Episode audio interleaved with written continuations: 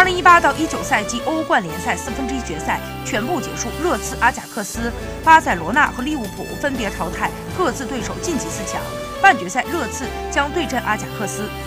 巴塞罗那的对手则是利物浦。巴塞罗那上一次挺进四强还是在二零一五年，在欧冠淘汰赛主场比赛当中。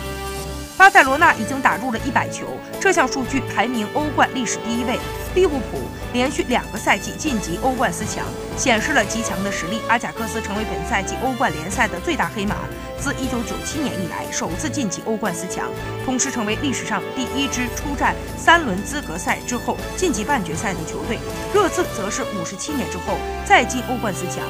谁将进入决赛，拭目以待。